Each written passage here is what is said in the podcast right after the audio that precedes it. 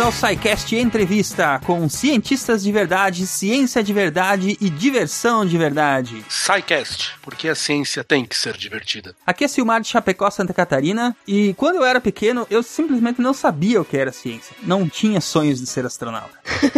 De Gaspar Santa Catarina, aqui é Marcelo Guaxinim, e eu sempre falei para meus alunos estudarem bastante para poder ter uma célula especial. Agora eles podem estudar bastante para Amsterdã também.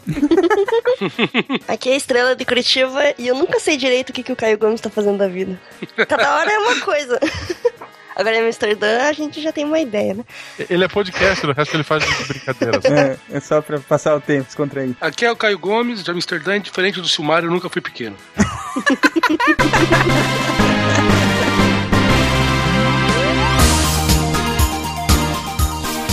Muito bem, ouvintes, bem-vindos à diretoria, sessão de recadinhos do SciCast, um oferecimento de Seagate, criando espaço para a experiência humana. Boa noite, boa tarde, bom dia, Juliana, como vai? Tudo ótimo, né? Semana tá boa, né? Nossa, tá excelente. Amanhã, amanhã vai ter filmão. Mas nós já vamos falar sobre isso. Juliana, me ajuda a lembrar quais são as formas dos ouvintes entrarem em contato com o SciCast? Facebook é facebook.com.br podcast. Twitter é twitter.com.br Instagram, instagram.com.br podcast. E e-mail, contato arroba. Muito bem, a melhor forma de enviar sua dúvida, crítica ou elogio é através do formulário de contatos do site. Procure sempre lá no número contatos. Essa parte a gente devia deixar gravado, né? É isso que eu ia falar agora, né? A gente já podia deixar gravado, assim. Os ouvintes já devem ter percebido, né, que estamos com uma entrada nova na diretoria, agora com uma parceria com a Seagate, Pois né? é. Olha que legal. Não deu pra colocar no episódio de, de mar, né? Do Saúde dos Mares. Tudo a ver, né? Seagate, saúde dos mares. Mas é isso aí, agora estamos com um novo patrocinador, um novo anunciante. É, eu diria mais que é um parceiro, né? Isso, é um parceiro que vai nos, nos ajudar a levar o SciCast ao ar até o final do ano. Ele vai nos acompanhar por aqui, né? É isso aí. Então, pô, galera, ó, agradeçam aí, entrem em contato nas redes, agradeçam, porque, olha, eles estão ajudando a gente bastante. Mencione a Seagate lá nas redes sociais, né? Está nos ajudando aqui até o final do ano a levar o SciCast É. ao ar.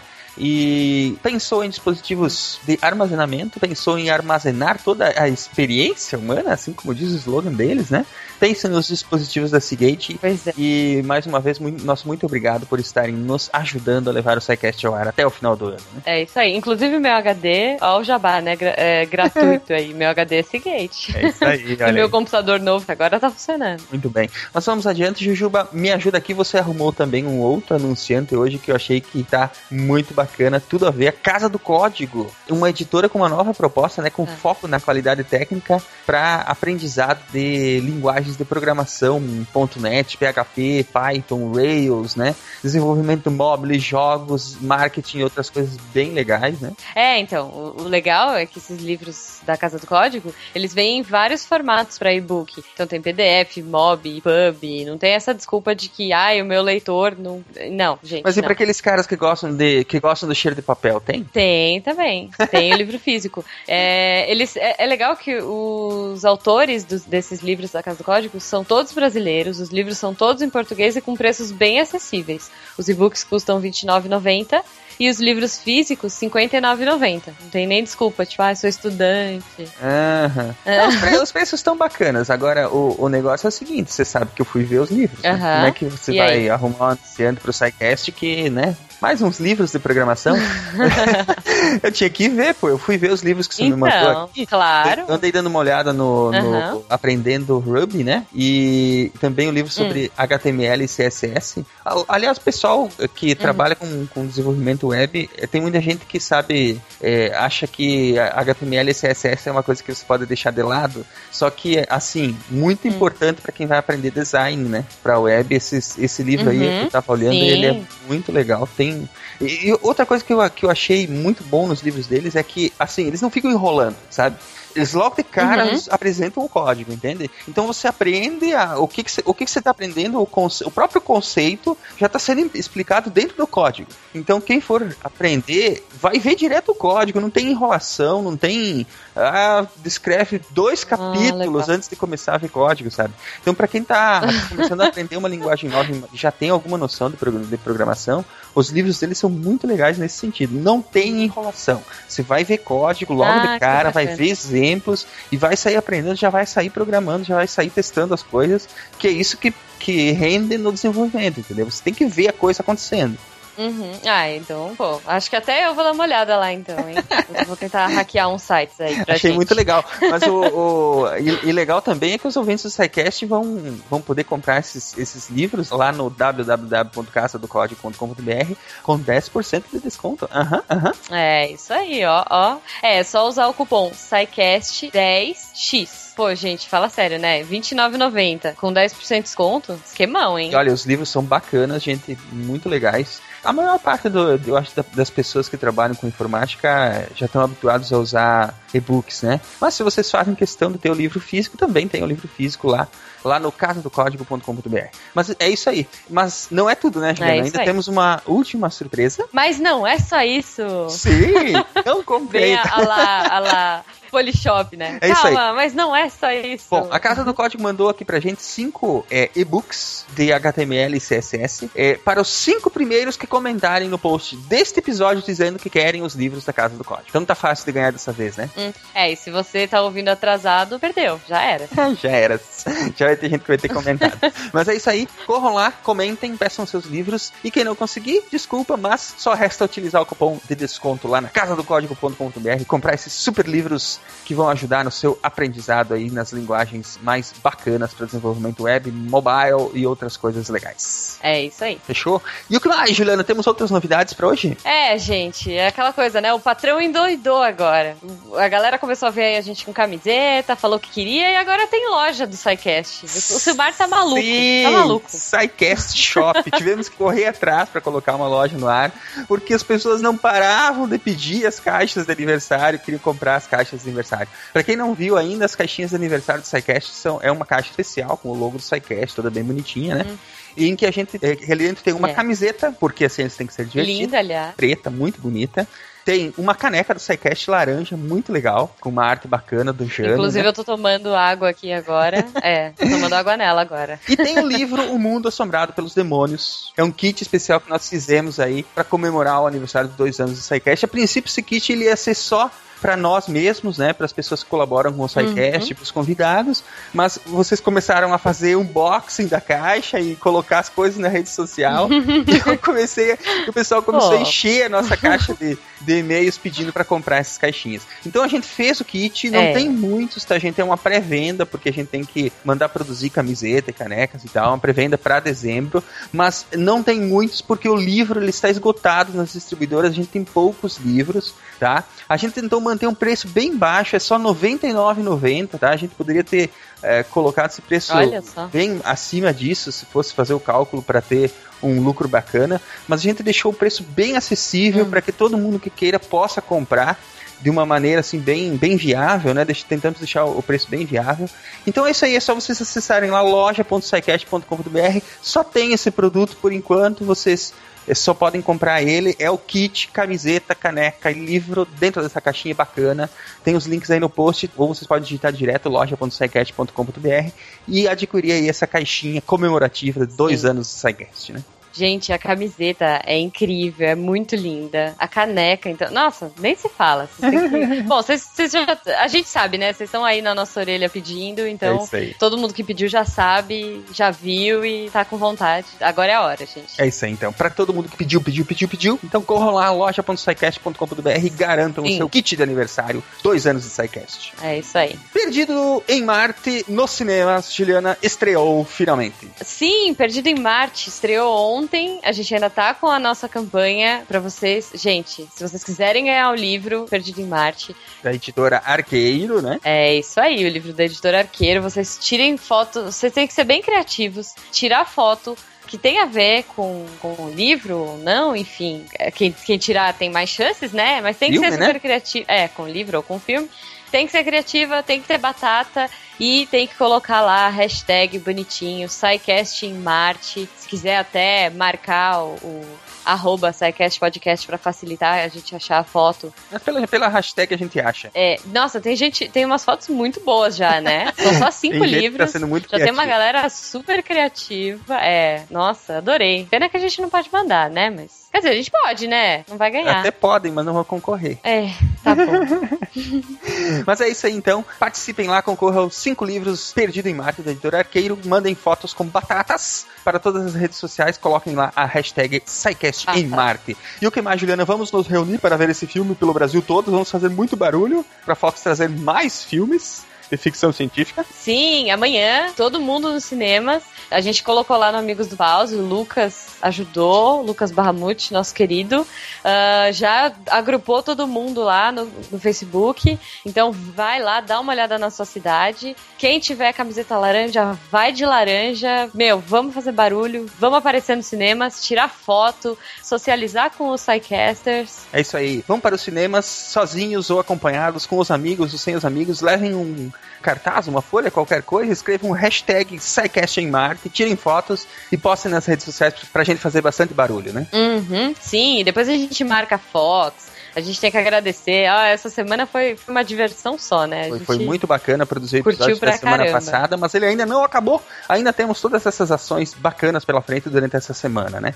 Vão Então. ao cinema, prestigiem o filme, prestigiem o SciCast Hum. e vamos fazer bastante barulho, provar que a gente gosta muito de ficção científica nos cinemas. É. E pra quem tiver em dúvida se o filme é bom ou não, ó, eu já assisti duas vezes. Privilegiada, ostentação. Desculpa, Simar, desculpa. Eu já vi duas vezes e amanhã eu vou de novo, porque ó, é muito bom, é muito legal. Muito bem. É isso aí, pra finalizar, lembrando que as playlists do SciCast estão sendo publicadas lá no Deezer, tem os links aí no post.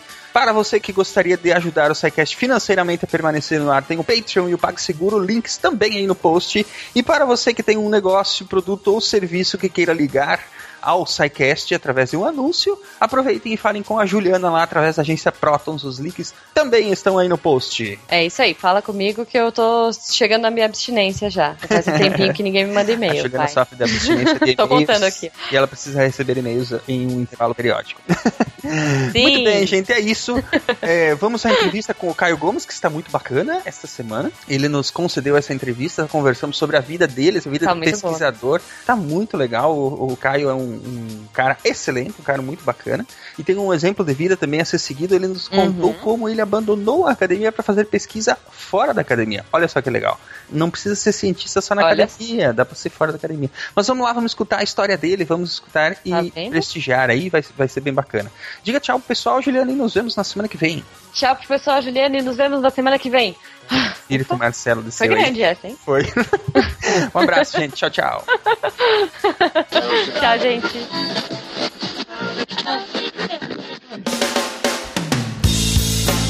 My friend, it seems your eyes are troubled, care to share. Caio Gomes, bem-vindo ao SciCast Entrevista. Então, uma personalidade que circunda a podosfera brasileira já há algum tempo. E Circundo e circulo. uma pessoa que tem nos ajudado bastante aqui no SciCast. E gostaríamos hoje de conhecer um pouco mais sobre a pessoa, sobre o pesquisador, né? Que é o Caio Gomes. Não, obrigado pelo convite, vocês. Espero que o pessoal não durma. Se dormir não é efeito das drogas, não se preocupem, não tem nada a ver com isso. Mas você não tem haters, Caio Gomes, na internet. Todo mundo gosta de você. É verdade, o Caio não tem haters na Você é um Gomes sem hater, olha só. É, Eu tenho, eu tenho, eu tenho alguns sim, eu tenho alguns sim. Ai, meu Deus, o mundo tá perdido. São aqueles que você coleciona, então conta nos dedos. Não, tem, tem os que eu os coleciono. O Azagal foi meu primeiro hater. Começou muito bem, cara. É verdade. É público isso no episódio que ele, ele, ele anunciou que ele era meu primeiro hater. Olha aí.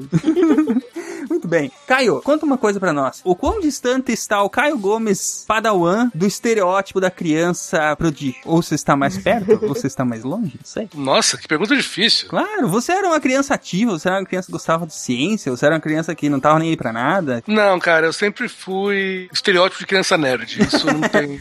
acho que isso não tem muita fuga, assim. Você teve muito estímulo em casa pra ciência, pra curiosidade e tal. Meus meus pais são pessoas que vieram do Nordeste. A minha mãe é da Paraíba, meu pai é do Sergipe. E minha mãe nunca terminou o ensino básico, vamos falar assim. O meu pai, ele veio para São Paulo e aqui ele fez supletivo. E aqui não, né? Aqui não é Amsterdã. Ele, ele foi para São Paulo, lá ele fez supletivo, depois fez faculdade. Então, meu pai era advogado. Na verdade, meu pai fez supletivo e daí ele entrou na Polícia Militar. Ele, na verdade, ele, nem na Polícia Militar, ele entrou na, na, na finada Guarda Civil, que não existe mais. Não essa que vocês veem, era uma outra. E de lá depois ele entrou. Ele, ah, quando ela acabou, ele foi pra Polícia Militar. E nesse meio tempo ele acabou fazendo direito. Então, eu, meu pai era um cara de humanas que. eh, sempre não foi bom em matemática. fun, fun facts. eh, no supletivo, a- ele não. A matéria que deu problema para ele foi física. Então ele quase não se formou no supletivo por causa de física. Mas foi por causa dele, principalmente, que eu desenvolvi esse gosto por estudar. Meu pai era, na definição moderna, ele seria um nerd, só que ele era um nerd humanas. ele adorava ler, ele sabia história para caralho, desde pequeno, assim, ele veio de uma família pobre, entre aspas, e prosperou bastante na cidade, e isso eu posso dizer que foi pelo fato de que ele aprendeu a estudar. Então, um exemplo que eu tinha desde casa, em criança, assim, era o quanto estudar era válido. Isso é legal. Por exemplo, eu, sou, eu, sou- eu fui professor de geografia, minha esposa é professora de português, né? Uma coisa que a gente ouvia muito assim, ah, como é que eu incentivo meu filho a ler? Ele não quer ler, ele não quer ler.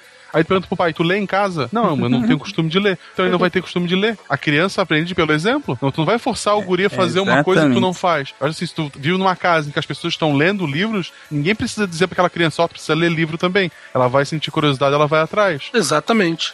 É um fato, assim, ó, quando vocês ouviram a entrevista do, do André, no Jovem Nerd, Aham. quando eu ouvi aquela entrevista, eu pensei muito, assim, sobre o que que era.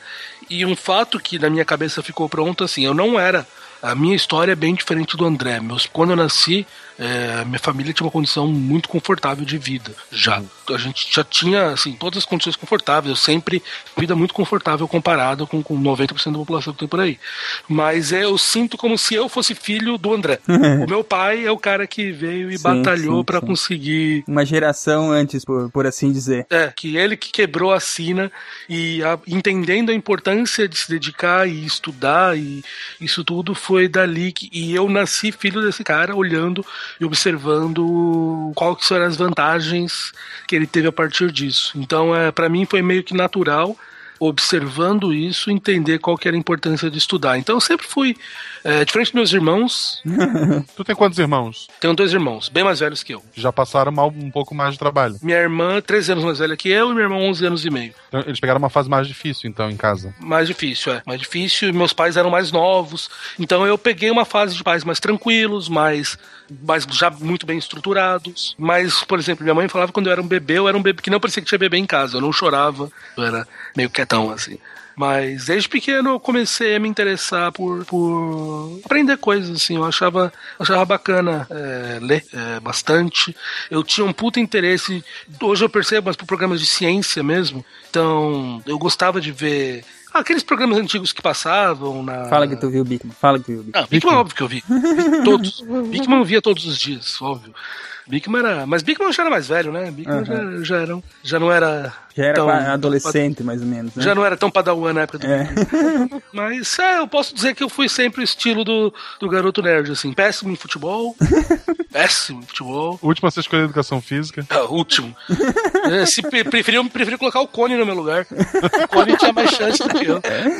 É, deixa o Fred fora disso, cara. Deixa Eu, o Fred. eu entendo a tua dor. Mas tu era nerd só de estudar ou tu era nerd tipo de, de quadrinho, de desenho? Eu nunca fui muito fã de quadrinhos, pra te falar a verdade, assim. Nunca tive saco pra acompanhar. É uma coisa até hoje. Eu entendo a história dos quadrinhos, sei o que, que rola, mas pra mim essa coisa de história que nunca termina me enche o saco. Por isso eu acabo sempre preferindo ler as histórias, os arcos fechados. Eles me, me- eu acho que são mais interessantes de se ler. Desenho eu cur- curtia muito e ficção científica. Ficção científica sempre foi minha praia, assim. Eu- Desde que eu comecei a ler, desde que eu assisti a primeira vez Star Trek, tinha uns 12 anos, Entendeu? Eu viciei geral, assim. É. Mas teve algum, algum momento, assim, durante o teu crescimento que você você teve o, o estalo pra dizer, ah, puta, eu acho que eu vou querer fazer ciência pro resto da vida? Ou, ou você chegou, ou foi normal, assim, tipo, a, a vida foi meio que escolhendo os caminhos pra você naturalmente? Posso falar três fatos, assim. Um deles uma coisa que pra mim sempre foi bizarra, posso falar assim, era essa ideia de trabalho ser algo repetitivo. Aham. Não sei se quando vocês eram crianças, que vocês tinham a imagem de trabalho. Era exatamente Pra mim- essa, né? Era, era ter que ir pra algum lugar, fazer a mesma coisa todo dia e voltar pra casa. Exatamente, eu tinha essa imagem assim. O que é engraçado, né? Meu pai não tinha essa, não tinha esse tipo de trabalho que era repetitivo, mas eu também não conversava muito. Ah, não sei se eu conversava. Acho que na verdade é, é que essa, meu pai era de uma geração, como eu falei, eu sou muito mais novo que meus irmãos, então meus pais são muito mais velhos. Quando eu era novo, meus, eu chamava, as pessoas achavam que meus pais eram meus avós. E por causa disso, e meu pai vindo do Nordeste, tudo, a minha família é uma família bem tradicional no sentido que meu pai era o cara que provia, minha mãe era que cuidava dos filhos e não se pergunta muita coisa pro Pro provedor da família. é, mas o então você não se pergunta muito pro, pro, pro pai o que, que ele faz da, da vida assim. Então eu não tinha muita noção quando eu era novo do que, meu pai fazia. Então na minha cabeça trabalhar era aquela coisa repetitiva que eu te via nos desenhos, e tal. E então eu na, a primeira coisa que eu, que eu tinha uma noção é que eu, eu ficava me imaginando que eu não ia conseguir fazer aquilo. Eu sempre tive um um tédio absurdo de fazer coisas repetitivas. Eu gostava de fazer coisas novas. Esse é o primeiro fato. Assim, eu nunca quis fazer algo na minha vida que fosse algo repetitivo. Então eu acho que eu morria se eu tivesse que, sei lá, ir pra uma fábrica apertar um botão todos os dias. Que, que em uma semana eu ia me pular de um prédio. Então isso é uma coisa, é, uma, é, uma, é um um ponto da minha personalidade que é muito forte. Eu odeio fazer coisas repetitivas, eu adoro aprender coisas novas. Até no ponto que quando eu, eu descobri que eu gosto mais de aprender do que qualquer outra coisa. É, mas o, acho que os dois grandes estalos que eu me toquei que foi quando eu entendi que eu, que eu me apaixonei por física. Foram duas, duas coisas diferentes. Uma delas foi quando eu li um livro que se chama Esqueci o nome do livro agora e nem vou lembrar o nome do autor. É um livro de. esses livros de divulgação científica que falam sobre relatividade geral. Quando eu li aquilo, meu cérebro literalmente derreteu. É, como assim o tempo não é, não é absoluto? Como assim buracos negros? Eu achei aquilo uma coisa tão fascinante que eu falava, meu, eu. Sabe, porra, é isso que eu quero entender, é isso que eu quero, Mas, sabe, mas entender era, isso. era muito novo, assim, quando aconteceu isso? Uns 12 anos eu É, tinha. porque 12, eu acho que eu tô tendo uma situação parecida em- aqui em casa, que eu, a minha filha, não sei da onde que ela começou a me pedir como é que são e por que, como é que são os buracos negros. Eu acho que ela viu em algum, em algum Bigman, ou algum lugar ela viu, sobre, leu ou assistiu sobre isso, e aí ela começou a perguntar, mas como assim, pai, se chegar perto do buraco negro, o tempo passa mais devagar, e começou a perguntar essas coisas. Cara, ela tem só sete anos. Como é que eu vou explicar isso pra ela, cara? E daí... É, é, então, Sabe? porque assim, eu tinha, assistido, eu tinha assistido muito Bigman antes, tinha assistido muito Bigman. Mas no momento que eu li aquele negócio, sabe, que eu li sobre isso, é como se seu cérebro, sabe, derretesse, assim, cara, entender isso eu quero ser minha vida, assim, é. Eu tenho que entender isso. Eu tenho que É, eu entender tenho que entender isso. Isso vai ser a minha vida entender o que é esse negócio. Então foi ali que eu comecei a me tocar que física era alguma coisa que tinha a ver comigo. E o segundo momento que eu me toquei que eu queria. Na verdade, foi quando eu me toquei que ciência podia ser feita no Brasil. Foi quando o Augusto Minelli, a professora lá do IAG, descobriu que Carina era uma. Na verdade, não era uma estrela única, era uma, eram duas estrelas gêmeas que orbitavam, e é um sistema binário, e ele comprovou isso fazendo, mostrando um sistema de, de eclipse de uma contra as outras, e foi lá para 97, 98 que ele tinha previsto quando é que ia ser o próximo eclipse, e pau, ele calculou no exato minuto. Foi ali que eu pensei, caralho, a gente pode fazer ciência no Brasil e alguma coisa de ponta, sabe? Aham. É mais trabalhoso, mas dá. É, então, e eu já e eu, eu falei isso pro próprio Augusto já, que um dos motivos que eu resolvi virar, entrar numa carreira científica foi quando eu li que um cara no Brasil tinha feito isso e os caras da NASA, nem se- pô, era moleque na época, tinham mostrado todo o experimento para poder medir o que ele tinha feito. Caralho, meu, um cara no Brasil fez isso. Pô, se ele consegue, será que eu consigo também? Daí foi aí que eu decidi assim que que eu ia tentar ser físico, que eu ia, que eu queria fazer física. Eu tinha, então, quando eu virei, quando eu entrei no colegial, já tinha muito claro na minha cabeça que eu ia ser cientista, que eu queria fazer física. Então foi bem novo assim que eu tomei essa decisão. Por falar nisso, Caio, eu lembro a primeira vez que a gente foi gravar um SciCast junto, eu falei pra minha irmã mais velha, a Marina, falei assim. Ah, então, Má, vou gravar um SciCast sobre física e vai participar o Caio Gomes, olha só que legal dela. Ah, mas eu conheço, a gente estudou física junto na, na USP. Olha Ele era só. meu veterano. Olha É, a, Mari- só. a irmã da estrela foi. A irmã da estrela é minha bichete de um ano. pois é, então, como que foi esse período de física lá na USP? Olha, não entrega a menina, tá, gente? Boa, cara.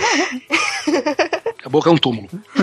É, Tu praticamente não teve aquele dilema de, ah, o que, que eu vou fazer na, na, na universidade, né? Não, não tive. Nunca, não, não, não tive, não tive. Mas antes de falar da universidade, eu queria falar um pouquinho do colegial. Manda bala. O colegial pra mim foi muito importante por algumas pessoas que eu acabei conhecendo, que acabaram me que aqui assim, eu tinha essa certeza, mas daí no colegial eu tive a sorte de conhecer algumas pessoas que me deram o pontapé final pra entrar nessa área. É, como eu falei assim antes, é, eu. É diferente, até dos meus irmãos, tudo, quando eu nasci, a minha família já tinha uma, uma situação de família, uma situação muito confortável em casa. Então eu não vou, não vou negar, assim, que eu tive maiores facilidades que muita gente tem por aí. E até em estudar em bons colégios. Não vou mentir isso. Mas isso não é vergonha, não, tá? Tem muita gente que avalia assim, ah, mas então, então teve facilidades a vida toda, mas não é. Eu tive, tive lá. facilidades, não vou negar. Mas é, eu acho que uma coisa que meu pai me ensinou desde pequeno, e nesse ponto eu, sempre destaco muito meu pai, porque, como eu falei, minha mãe não estudou, minha mãe cuidou da gente na educação do dia a dia, mas esse interesse científico, ela sempre jogou a gente para seguir o exemplo do meu pai, assim, viu? Ele estudou, ele, olha o que ele fez, olha o que ele conseguiu. Então, os dois sempre trabalharam como uma dupla nesse ponto, assim. Aham. Então, é, eu estudei no que muita gente fala que é um dos melhores colégios do país. Então, eu não tive esse colegial, não tive. Então, eu tive uma boa educação e, e com isso eu tive contato com pessoas que eram que eram professores muito bons. E isso me, me deu um, um desafio de querer aprender mais. Então, no colegial, eu, eu virei rato de Olimpíada Científica. Isso é uma coisa muito legal. É, eu participei da Olimpíada Brasileira de Física, participei da Olimpíada Brasileira de Astronomia, representei o Brasil na Olimpíada Internacional de Astronomia, em dois- em 2000, lá na Rússia. Ah, que legal. Que legal. Uhum. Era prodígio mesmo, Caio. Fui dos cinco selecionados. Teve um professor do Bandeirantes, o Ayrton, professor doutor Ayrton Borges, que é físico, astrofísico, especialista em atividade geral, que, que tinha abandonado a pesquisa, ele estava trabalhando com educação lá.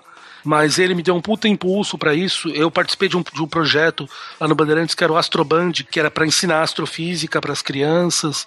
Então, eu fui a primeira pessoa do mundo a fazer participar de um projeto da NASA que permitia crianças de colégios a controlarem satélites lá nos Estados Unidos para poder fazer medição de supernovas. Legal. Foi bem legal isso.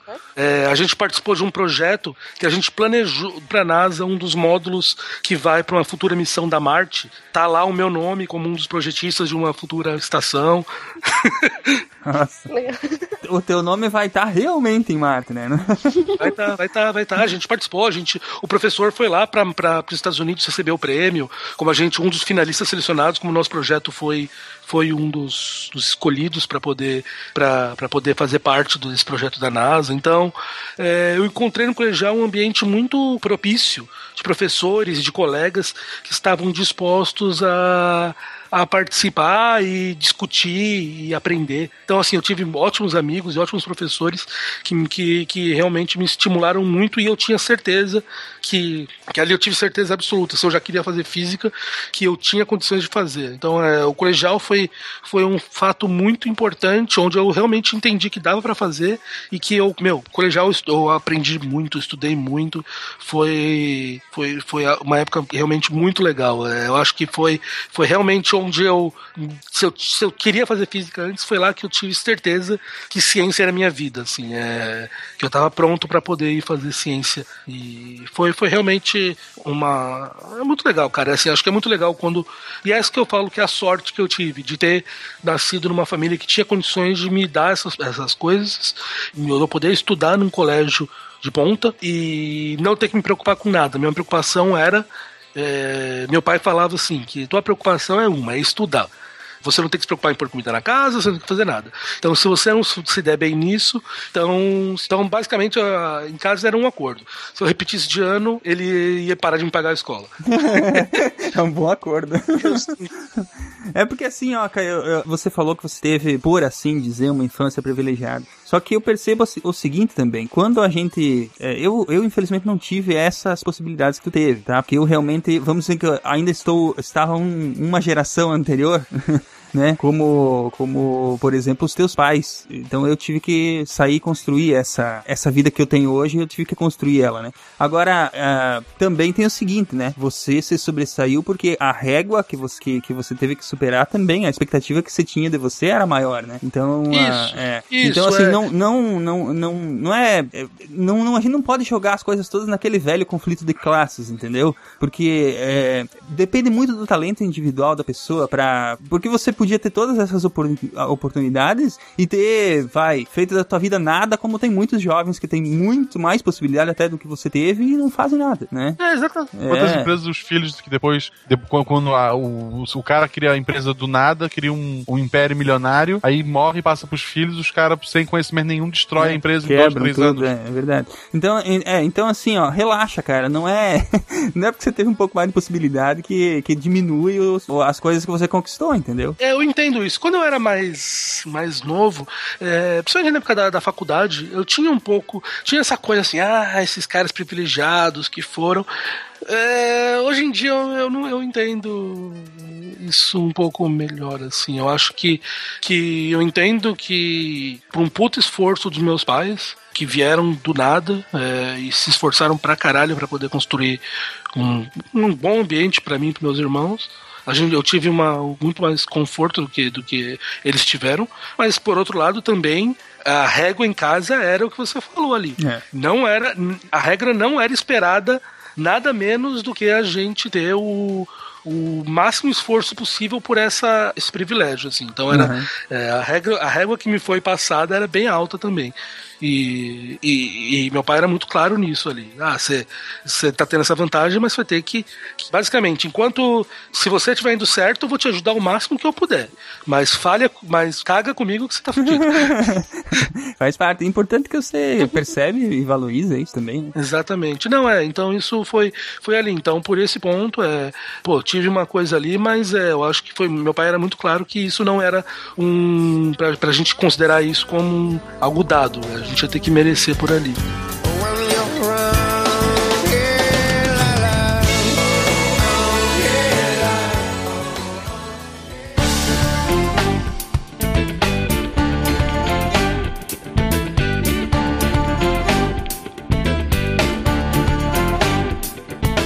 Bom, aí tu foi parar na USP e na Ecole. É, como é que fala? Ecole? Cole Politecnic? Politecnic. É, então, entrei na USP e, como eu falei, um ano antes da, da irmã da, da Estrela.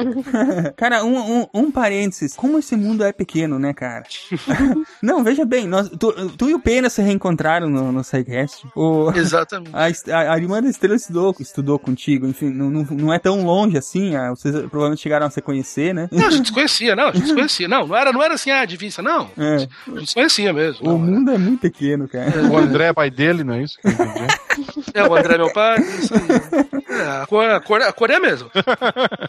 Só, só não pega a altura, né? Porque eu sou um pouco, pouquinho mais alto que o André. Só. Ele é baixinho? É, é que eu sou, eu sou grande, cara. Eu sou grande. Tem quanto, então- tu tem quanto de altura? 1,87. Nossa senhora. Eu lembro na campus, eu fui abraçar o Caio e tive que olhar pra cima, cara. sou meio grande, sou meio grande, cara. Então, eu entrei, na, eu entrei na USP, como eu falei, assim, eu tinha. É, até que, aquele momento eu tava certo que eu queria fazer física, e mais especial ainda, eu queria fazer física teórica. Porque uma coisa legal, é, uma das coisas que me encantou naquele livro do Einstein é que eu descobri que pessoas podiam fazer, podiam ser cientista sem ter que fazer experimentos reais, experimentos que dependiam com as mãos. Então, como eu falei, eu era muito bom em futebol. O Cone jogava melhor do que eu. E algo que eu, e algo que eu herdei do meu pai. É um fato muito engraçado. Meu pai, como eu falei, ele foi oficial da Polícia Militar, ele era coronel. E daí uma vez chamaram o coronel para bater bola com o pessoal lá no, no- no batalhão. Nossa senhora. E meu pai, tão bom em futebol quanto eu, pegou a bola lá, não conseguia tocar nunca na bola. Daí uma hora ele pegou a bola, viu o gol e meteu o chutão pra bola do gol e saiu comemorando. Era o gol do lado dele. É sério isso, Caio? Você não tá Sério, tirando não, essa história é real. Não, não tô tirando onda. Essa Como história é é que é o nome do coronel, co- coronel Gomes? Cícero, é meu nome, é Caio Cícero, meu pai era tá. Cícero. Aham, Cícero é Gomes. em homenagem ao meu pai. Tá. Então é nesse ambiente muito propício a atividades manuais que eu fui criado. Então, quando eu tinha uns 13 anos, é, minha mãe tava lá no final do ano arrumando a casa pro Natal, daí a, a luzinha tava queimada, né? Uhum. A luzinha de pisca-pisca. E daí eu, esperto, eu olhei e falei: ah, tá queimada a luzinha lá, pisca-alerta, o que significa que uma delas tá queimada, as luzinhas são ligadas em série, então é muito simples, é só cortar que tá queimada, trocar o fio e beleza. Só que eu, Fechou. só que eu não pensei no seguinte fato. Aquelas luzinhas funcionam em corrente contínua, não alternada. Então eu cortei o fio e na hora que eu liguei, eu liguei ao contrário. Ai. E foi uma explosão pra tudo que tava lá. Eu explodi todas as luzinhas e dei um curto na casa da minha mãe. Então isso prova que eu conhecia o fato teórico, mas o fato prático era muito mais complicado do que eu imaginava. Tu mesmo contou uma história, uma vez quando o físico teórico ele entra no laboratório, tudo para de funcionar? tudo para de funcionar, tudo para de funcionar, exatamente. No laboratório 1 em física em, na USP, você tem que fazer um experimento que você quer provar basicamente as aproximações naturais que a gente faz de física dos fluidos não funcionam quando você tem um fluido muito viscoso, quando você tem um, um- um tubo muito pequeno, porque a interferência com as bordas do tubo vai ser grande e tal, tal. Então é um experimento muito chato que você tem que. Você, basicamente, você joga umas bolinhas de metal num, num tubo de óleo e, e você vai cronometrando o tempo que elas vão descendo. Basicamente, quanto maior a bolinha, maior ele vai ser em relação àquele espaço finito, as aproximações de, de, de tubo infinito para ele valer, e, a sua, e o seu tempo vai, vai ficando. E ele não vai ser uma relação linear do tempo de queda com o tamanho da bolinha. Esse experimento todo mundo faz, é muito chato, mas é o primeiro experimento que é feito para poder mostrar que a sua, a sua experiência, é, o seu modelo, ele é uma aproximação da natureza. Então todo mundo obtém uma bela curva fugindo da reta. O meu ficou uma reta mais bonita que eu vi na minha vida. Ficou perfeita, assim. Então, é, foi inacreditável. O professor olhava pra aqui e falava: Como é que você conseguiu uma reta? Eu não sei, caralho. Eu joguei essa merda aqui, não, não deu certo. Então, é, você vê que, que, que, que mesmo laboratório eu tinha problemas. Eu fiz tudo direitinho e eu consegui obter uma perfeita reta. Então, as leis da natureza param de funcionar em torno de mim. É basicamente isso que acontece. Mas então, eu entrei na física lá, lá hum, na física na USP de São Paulo e eu fiquei dois anos aqui em São Paulo, lá, aqui em São Paulo, lá em São Paulo, no curso de física da USP, eh, eh, trabalhando, com, eh, estudando. Basicamente, nesse tempo eu não fiz iniciação científica, não fiz nada. Tive ótimos amigos, conheci vários professores que são que, que, que até me seguem no Twitter hoje em dia, tudo, tudo, tudo, são pessoas que eu mantenho até hoje. Então, sei lá, tem, tem vários professores, em especial o professor Henrique Fleming, que é um, uma das pessoas que nunca me deu aula, mas é um dos caras que mais me estimulou na carreira científica até hoje. Então, é, é um professor que, que tá lá e é, que, é- que é muito importante para assim que eu, que eu entender como físico teórico funciona. E nesse meio, nesse meio tempo, nesses dois anos, é, eu descobri que a USP tinha acabado de fazer um convênio com a École Polytechnique de Paris. Basicamente, a École Polytechnique de Paris é a escola mais tradicional da, da França. A escola foi fundada por Napoleão em 1700 e tanto. É, Descartes foi professor lá. O Poincaré foi aluno.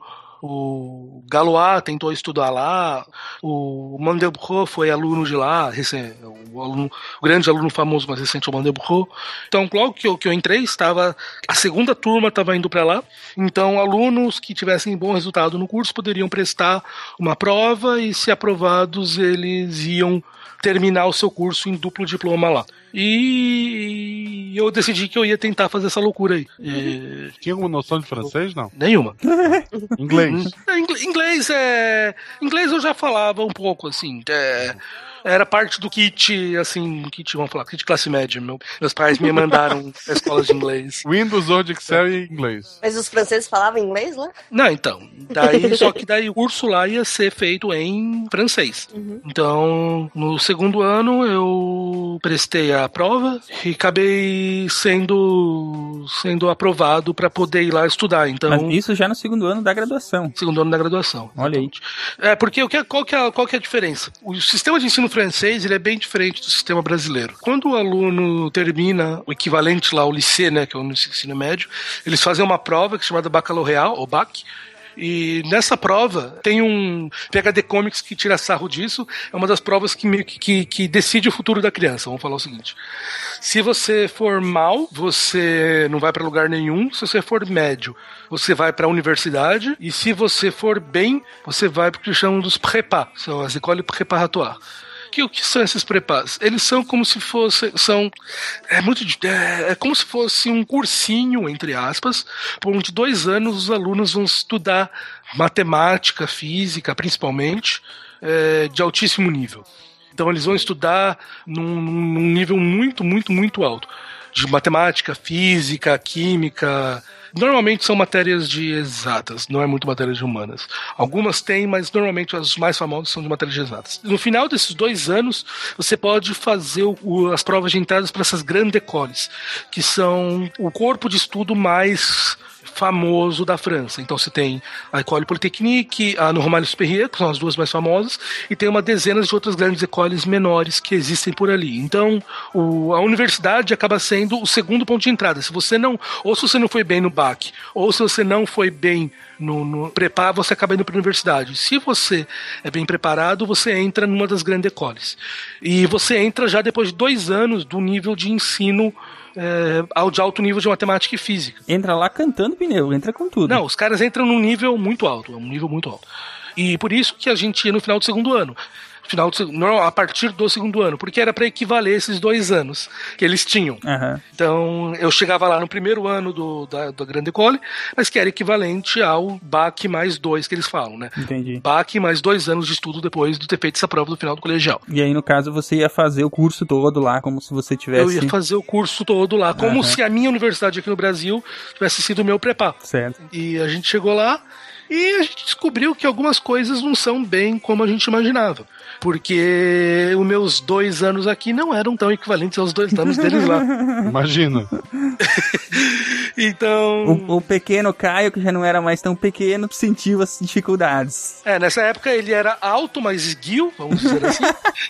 Não era o, o Caio em S2 de hoje em dia, mas o símbolo da École Polytechnique é, são duas. Ela foi fundada por Napoleão, como eu falei, e o símbolo dela são duas armas que formam um X. Aham. Então, em francês, X é o nome da École Polytechnique. Se você procurar no dicionário, X está lá. Blá blá blésima é letra do, do, do, do alfabeto e aluno da École Polytechnique. Então, a gente é conhecido como X. E existe um ditado em francês, quando tem alguma coisa que vão falar o seguinte, que é fur, furou a água da tua, da tua rua aí, sei lá. E daí você se liga lá na prefeitura e os caras, não, vou resolver, vou resolver, vou resolver, e nunca vão resolver. Os caras têm um ditado que eles falam assim, ah, você, pô, você não precisa ter feito Polytechnique para saber resolver essa coisa aí. então, mas ela é muito presente na cultura francesa. Aham. Então, basicamente, é algo que a gente só foi descobrir lá. Foram você e quantos? No meu ano, aqui no Brasil, foram 12. Seis da USP e seis do Rio de Janeiro, do FRJ. Ninguém falando francês. Não, alguns falavam bem francês, outros não, que não falavam. A gente foi, a gente foi um mês antes para uma cidade chamada Villeneuve-sur-Lot, no sul da França, perto de Bordeaux, entre Bordeaux e Toulouse, onde a gente fez um mês e pouquinho de um curso introdutório ao francês. Basicamente, tá. todo- a gente tinha aula o dia inteiro de francês, a gente morava numa família francesa, cada um numa família. E tipo um intercâmbiozinho pra gente poder se adaptar à cultura, pra gente se adaptar a aprender a língua e poder chegar lá sem poder, pelo menos entendendo o que era o que o professor falava. Entendendo mais ou menos, né? Mais ou menos. Tá, mas aí que entra a parte bacana. Tu acabou fazendo todo o curso lá, eh, superior, vamos dizer assim. E de quantos anos esse curso? E como é que isso te levou ao mestrado? Porque o mestrado tu também fez lá, né? Então, ah, isso é. Isso é, isso é bastante complicado, na verdade. É, O que que não é complicado em física? é, né, e principalmente quando você tem que transportar os diplomas de outras escolas pra cá, é, é, é muito difícil explicar. A Polytechnique, o curso completo dela são quatro anos.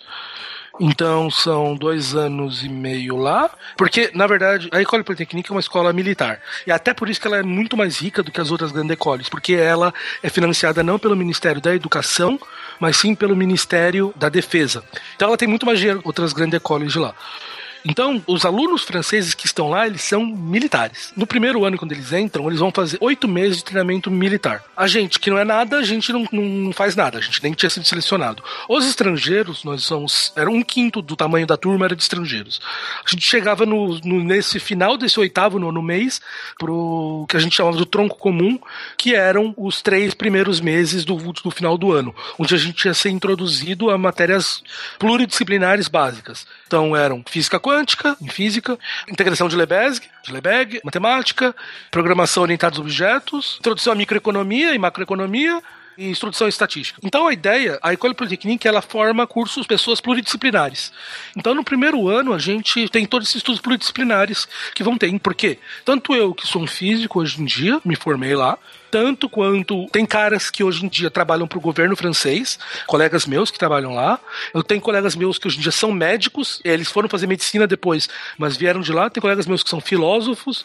Tem de tudo. Então a ideia dela é fazer um curso pluridisciplinar. A gente entrou para a École Polytechnique e a gente ia ter lá dentro a possibilidade de estudar a área que a gente quisesse. é, e todos nós saímos como engenheiro da École Polytechnique. Não é um título que parece engenheiro, mas não é.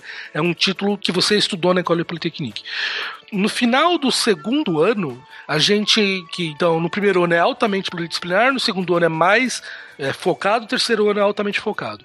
No final do segundo ano, é, é, a gente recebe, entre aspas, o título de graduação. No final do segundo ano é como se a graduação terminasse. A partir dali, os estudos do terceiro ano já são estudos de mestrado. Então você já são nível de pós-graduação. E é para o mestrado europeu, não é para o mestrado brasileiro. Então por isso que no final das contas eu saí com o título de mestrado de lá, porque eu fiz o meu terceiro ano inteiro lá, que é parte do curso, e isso é equivalente ao ter, ao ter feito esses cursos de nível de pós-graduação eh, na, na- aqui na Europa, entendeu? Hum, bem interessante. É um pouco complicado isso, é. Por fim, o- os títulos eles valem tanto cá quanto lá. Não.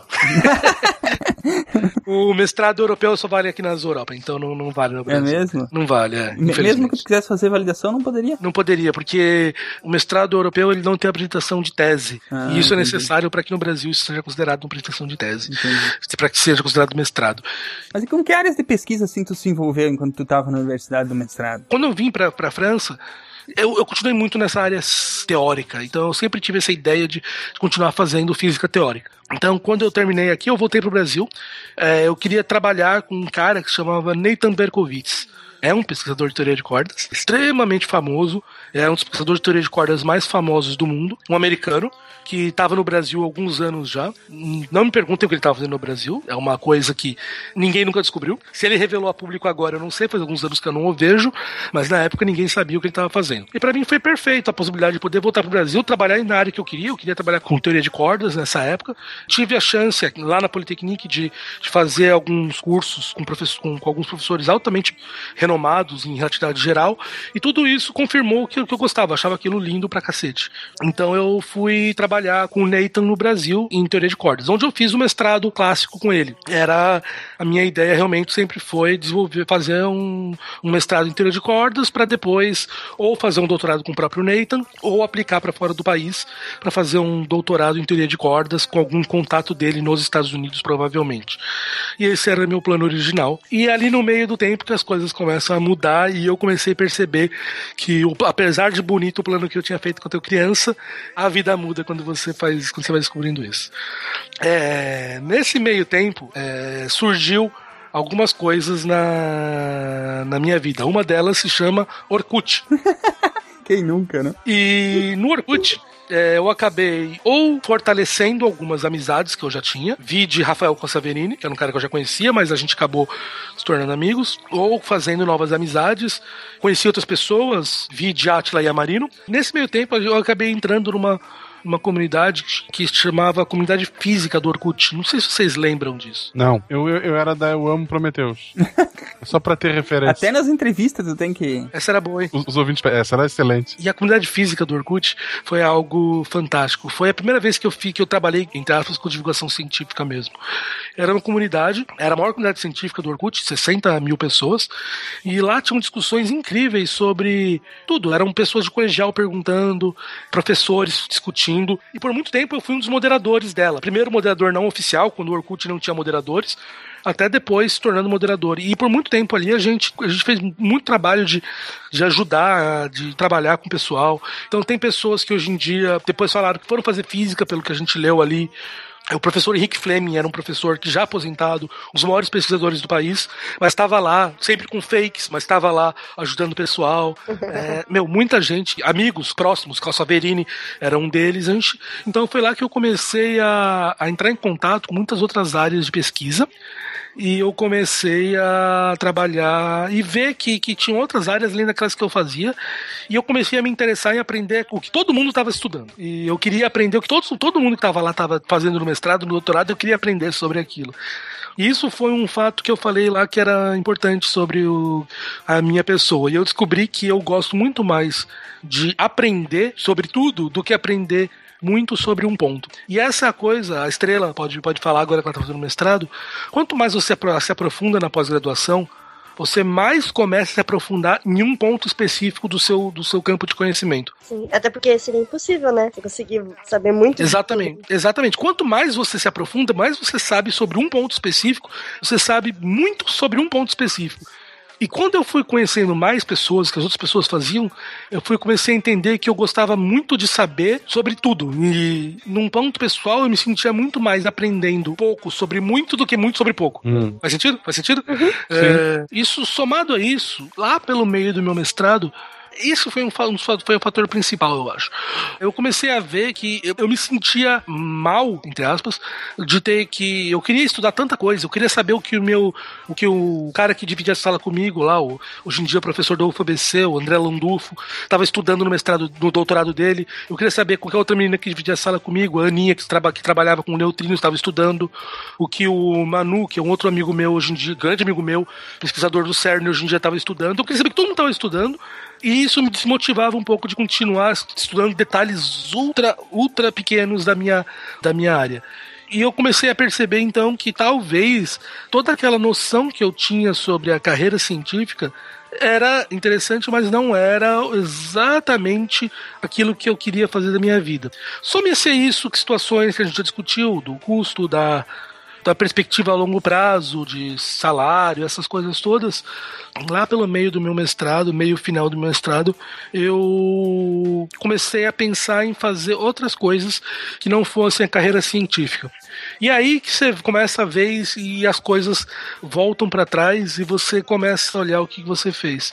Quando eu estava na Polytechnique, lá eu tive contato com áreas multidisciplinares. E na França eu tive contato com muitas empresas que iam dentro da Polytechnique querer recrutar. Mas por que eles queriam recrutar band nerd que faz física e matemática para trabalhar com eles? Então eu comecei a relembrar que, principalmente fora do país, existiam oportunidades para as pessoas que faziam ciência para trabalharem com ciência fora da academia. E eu comecei, então, no final do meu mestrado, a procurar o que, que eu poderia fazer no Brasil que fosse relacionado à ciência, que ia utilizar o meu conhecimento científico, mas que não fosse dentro da academia. Foi aí que eu decidi, logo depois que eu, que eu defendi a minha dissertação de mestrado, que foi numa área completamente ultra aplicável, né? Eu, eu trabalhei com sistemas gravitacionais em, em, duas mais uma dimensões, em três dimensões, duas espaciais de uma temporal.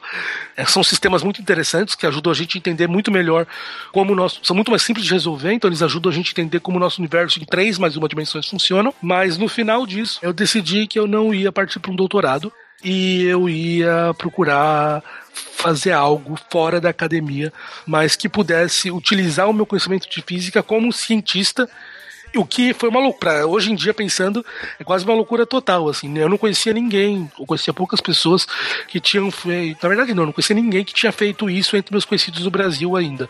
Que tinha largado e estava procurando um emprego desse tipo lá. Até porque terminar o mestrado e não fazer um doutorado, né? É quase um contrassenso, né? Pelas coisas que a gente ouve sobre a carreira acadêmica. Né? Existia um preconceito muito grande na época da, da, da física contra as pessoas que largavam a física as pessoas falavam, professores falavam, ah, largou a física porque não tava, não era bom o suficiente, não estava preparado para poder aguentar o baque que a, a academia, tudo. E óbvio que eu falava isso também. Quem não foi um adolescente idiota? Cheque.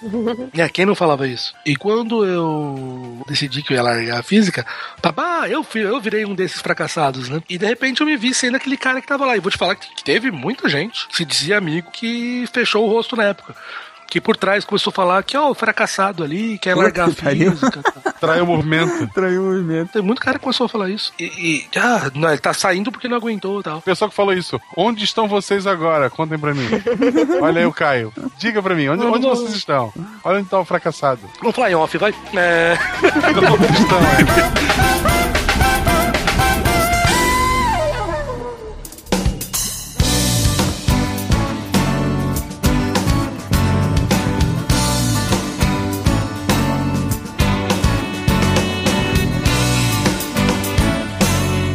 tantas oportunidades diferentes e a gente meio que foi educado, entre aspas, dentro da universidade, a acreditar sobre isso. Acho que a estrela pode dizer isso. Você podia falar que você ouvia as mesmas coisas na química, que muito professor devia fazer o mesmo tipo de comentário, não? Sim, nossa, mas tem até hoje, né? Então quando você, você pega e descobre assim, porra, cara, sabe, desde os 13 anos eu queria ser pesquisador. Desde os 13 anos, a única coisa que eu pensava, eu nunca tinha pensado em outra coisa a não ser que eu ia ser um cientista no final da minha carreira. Eu tinha quatro grandes amigos na- no início da faculdade, todos eles queriam fazer física teórica. E tinham quatro caras em Harvard, se eu não me engano, que eram físicos que fizeram graduação juntos e trabalhavam em teoria de cordas, e eles se chamavam Quarteto de Cordas. E a gente falava que a gente ia ser o Quarteto de Cordas de São Paulo tal. E de repente você se olha para o lado e descobre que aquilo que você pensou a tua vida inteira não era não era verdade, você não estava curtindo fazer aquilo, você não estava vendo futuro em fazer aquilo, até financeiro, e eu não queria me ver com 35 anos sendo pós-doc morando numa república com a minha mulher e meu filho, como eu tinha colegas que moravam, infelizmente. Então eu, depois de muitos meses pensando, eu decidi que eu ia, que quando eu terminasse o mestrado eu não ia continuar, eu ia fazer outra coisa na minha vida. Daí você volta para a prancheta de desenho, né? O que, que eu posso fazer com o meu conhecimento que me permita ser cientista, mas não trabalhar na academia. Daí, eu, lembrando da França, eu lembrava que muitos físicos lá estavam sendo recrutados para trabalhar no mercado financeiro. Porra, mas pô, finanças, será que finanças é algo que eu gosto mesmo? Eu sempre tinha uma péssima impressão sobre finanças. Então eu comecei a comprar uns livros, comecei a estudar, e eu comecei a achar aquilo, na verdade, bastante interessante. E tinha muitas coisas que a gente faz, que você poderia fazer nessa área nova, que as pessoas chamavam de falar de econofísica, que me pareciam ser muito próximas da, de física profunda, teórica, e que podia ser interessante. Em especial, o Rafael Cassaverini estava começando o doutorado dele em econofísica nessa época. E eu cheguei e falei, ô bicho, me explica o que você faz aí. e, ele, e ele começou a, a me explicar, eu falei, porra, parece bacana. Só que em vez de entrar num doutorado na época, eu falei, meu, eu vou pras cabeças, eu vou procurar algum fundo, algum lugar que eu possa trabalhar, bancos, algum lugar onde eu possa aplicar esse conhecimento, mas para poder, em vez de, de pesquisar isso, eu quero fazer os modelos que vão fazer o, o jogo, que vão ganhar dinheiro. Foi pra Vegas. E aí eu, é, que vão, é, vão para Vegas, vão para os cassinos. E aí eu comecei a, você é metódico, né? Em descobrir onde tinha a lista de todos os fundos do país. Entrei no site de um por um, procurando quais eram os fundos que a gente chamava de quantitativos, que são esses fundos que utilizam métodos matemáticos para poder de- tomar suas decisões. Daí desses fundos todos, eu descobri que tinham seis fundos quantitativos no país e comecei a mandar o currículo para todos eles. Um para um eu mandei o currículo para os seis deles. Eu comecei a mandar o currículo numa terça-feira, Isso que ano? Só pra gente se situar. 2000, isso é 2008. 2008, tá. Quarta-feira era um feriado. E daí eu, eu lembro até hoje que você manda o currículo, você nem imagina que, o- que as pessoas vão responder logo. Daí eu descobri que um dos fundos, foi o primeiro fundo quantitativo do país, um dos sócios, ele era francês. Falei, opa, é francês. Eu fiz Politecnique eu posso tentar pegar. Daí você vai lá, e Facebook, internet, descobri que o cara tinha feito biologia. Eu falei, opa, esse é dos meus. E daí eu peguei, descobri o e-mail do cara e mandei meu currículo pro cara. Na quarta-feira era feriado, quinta-feira de manhã tinha um e-mail na minha caixa de entrada. Oi, Caio, gostamos do seu currículo. uh, Ou como esse cara falava, Oi, Caio, gostamos do seu currículo, gostaríamos de conversar com você. Conversar. Conversar com você. E daí, beleza, esse cara, o Arnaud, né, hoje foi meu sócio, hoje em dia é um grande amigo meu. E eles me chamaram para entrevista, passei por longas entrevistas do fundo, entrevistas de horas e horas, mas no final acabei sendo contratado para poder entrar e ser o primeiro quantitativa, primeiro pesquisa quantitativa para o fundo. Até esse momento o Arnaud, que ele era o sócio responsável, ele tinha três programadores na equipe, mas ele era o responsável de modelagem e ele começou a dividir essa tarefa comigo naquele, naquele, naquele momento. O coding faz muito, muita parte da tua vida hoje, né? A programação, o, a questão de... Programação, isso. Isso você, é, você começou a, a se interessar e a mexer com isso ainda na universidade, ainda antes da universidade? Como é que foi? Depois da universidade? Então, eu tive uma vida conturbada com, com, a, com, a, com a- com a informática. Eu comecei a programar com uns 8 anos, 8, 9 anos. Bem-vindo ao meu time. Eu, eu programei um Cobra CP500. Meu Deus. tu sabe o que, que é isso, né, Caio? Infelizmente eu sei. Então eu comecei a programar em Basic. Quando eu tinha uns 13 anos, eu também tinha um puto interesse em informática, então eu fiz um curso um curso de manutenção de computadores e dali por muitas sextas-feiras eu fui para a empresa de um cara que é um amigo meu hoje em dia para ajudar ele na manutenção de computadores ia para cliente tinha tinha minha caixinha lá para poder dar manutenção redes eu me certifiquei em redes pela Microsoft quando eu tinha 15 anos Olha só.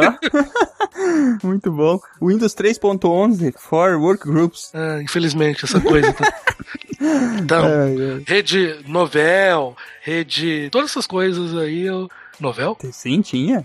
É novel, é não, é. Tô... IPX, Tenta ler o TPX, nome- IPX. Tinha uma outra que eu esqueci o nome agora. Então, nesse meio tempo, eu comecei a. Então, de Basic, eu fui pra Visual Basic, eu fui pra Delphi.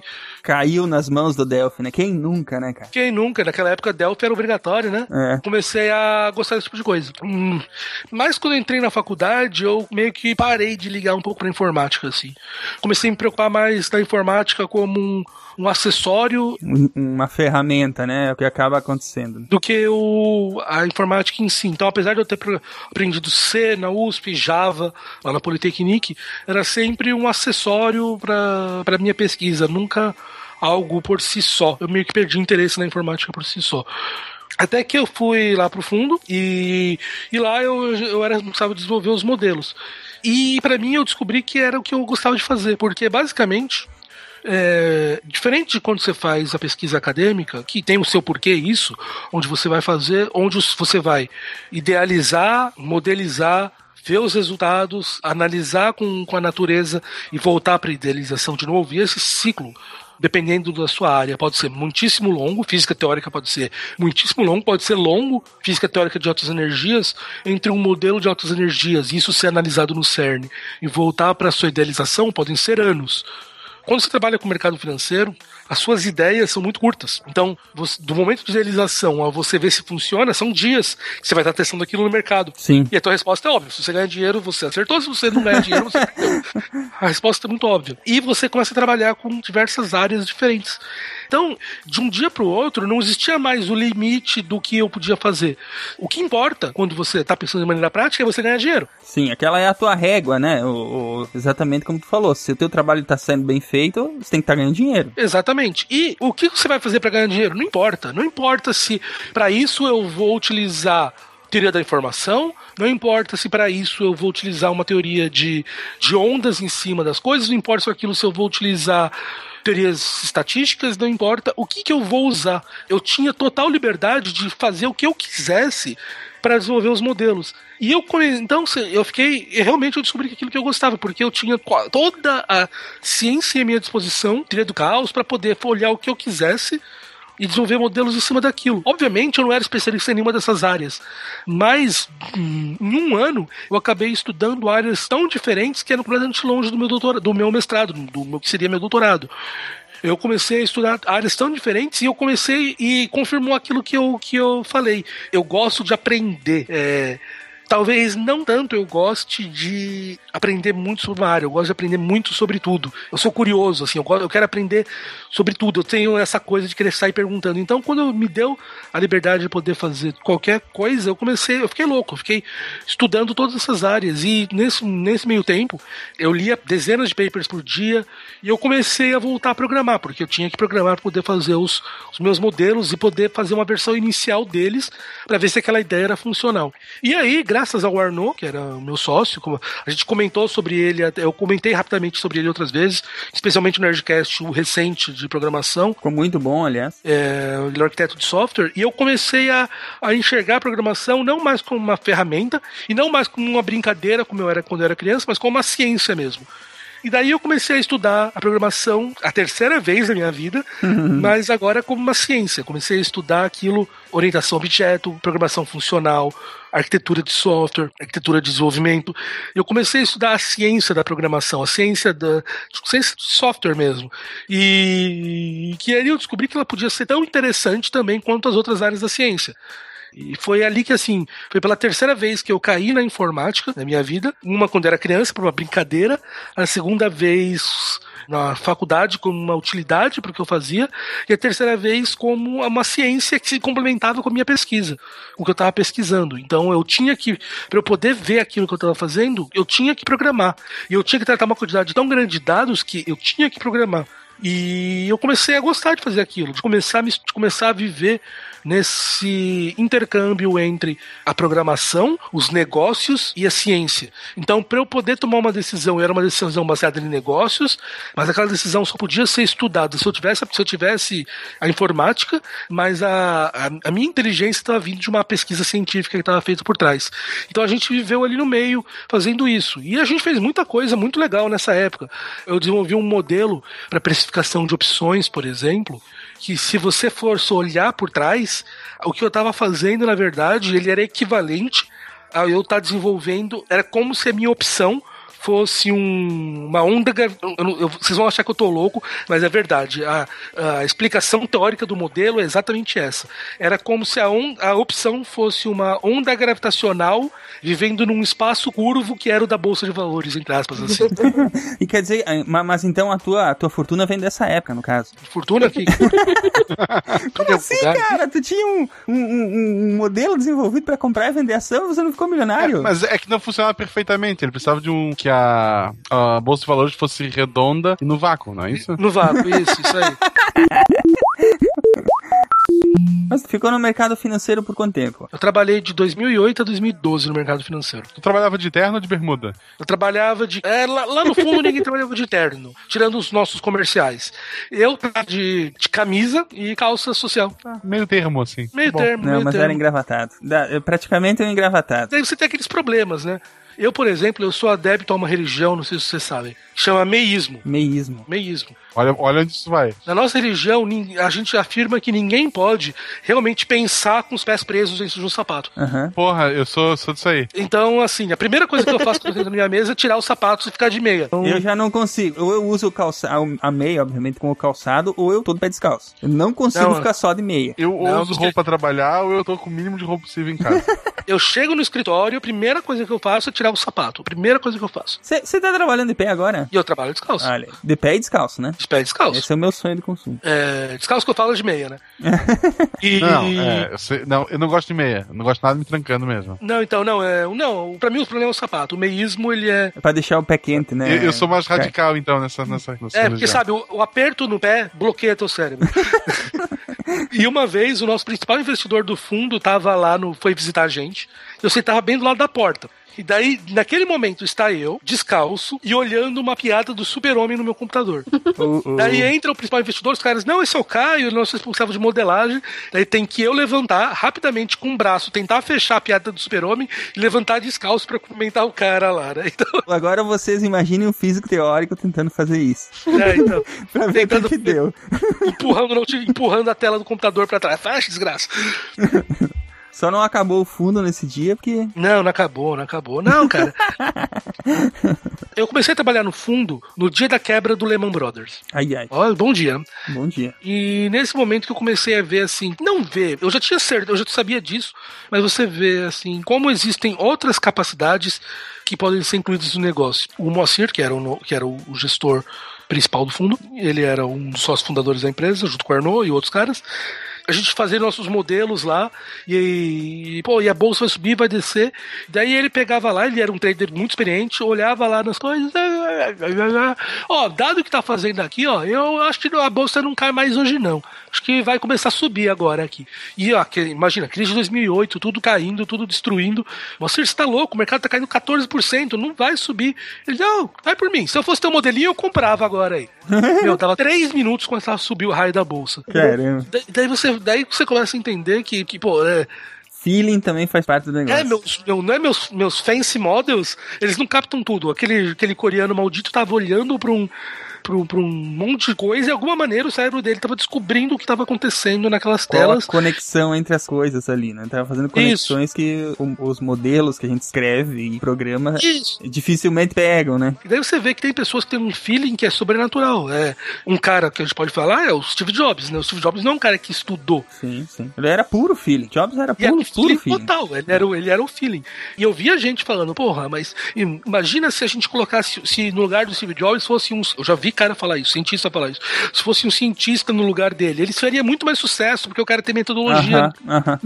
Entendeu? É, não, não importa, cara. Aquele cara podia não ter metodologia, mas o cérebro dele, de alguma maneira, Sim. tava fazendo conexões tão absurdas que a gente ainda não sabe o que, que, que ele era. Então. Eu, eu já li alguns livros sobre isso, assim, e sobre esses insights que muitas pessoas têm a capacidade de ter, né? Tem gente que passa a vida inteira tentando ter insight e não consegue. E a- a- um- uma das, das ligações para essas, pra essas pessoas que costumam ter esses insights frequentes e, e ter essas conexões entre coisas malucas, assim, sabe? Imaginar soluções onde ah, dificilmente outras pessoas olham, é que essas pessoas elas têm o cérebro ah, o, o conhecimento que elas constroem é muito interdisciplinar. E, ao mesmo tempo que ela gosta de física, ela também gosta de, de quadros, de arte, de ir pro campo e ficar olhando a paisagem, entendeu? É, é, é bastante é bastante informação diversa que tem na, na, na mente dela. E- Permite fazer conexões. Exatamente. E aí, de alguma forma, óbvio, a gente nem conhece, nem sabe direito como é que o cérebro funciona direito.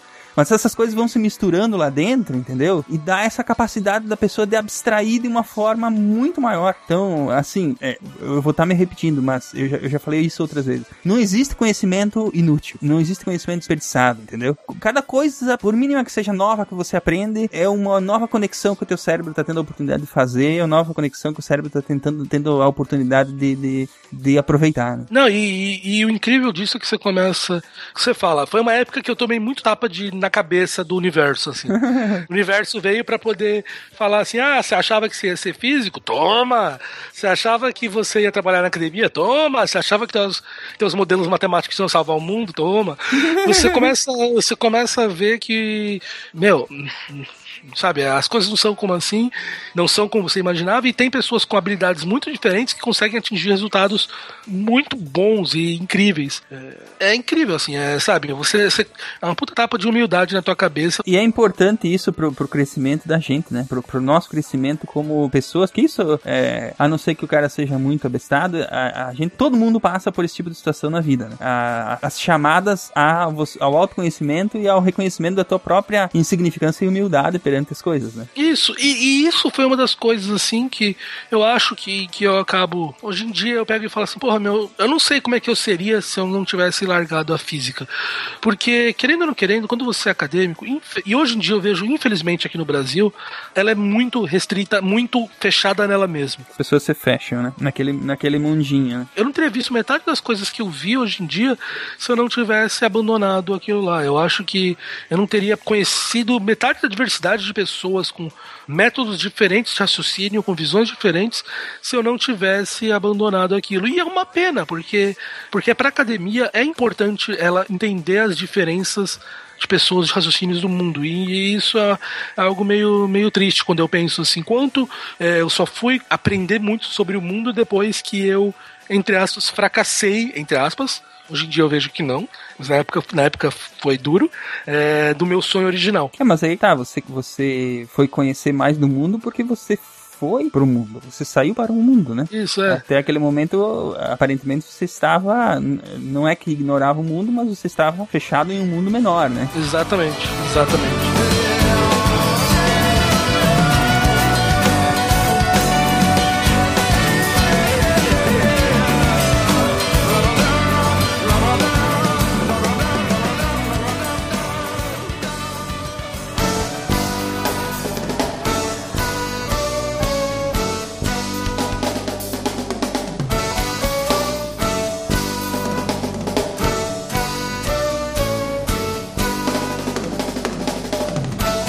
Mas e aí, você quebrou o fundo, né? Porque o. Ah, não, não, não foi isso. Não, não quebrei o fundo, mas a gente se fudeu, foi lá na crise da bolsa, crise de 2008, é, Flash Crash, foi aquele evento que algum corno maldito na bolsa de Nova York em 2011 resolveu que ele ia comprar umas ações e ele esqueceu, desgramento, que ele tava que o sistema deles trabalhava em múltiplos de mil. Ai, ai, ai, ai. Então ele foi comprar um milhão de ações, ele tinha que digitar mil. Aham. Só que ele digitou um milhão. Ai.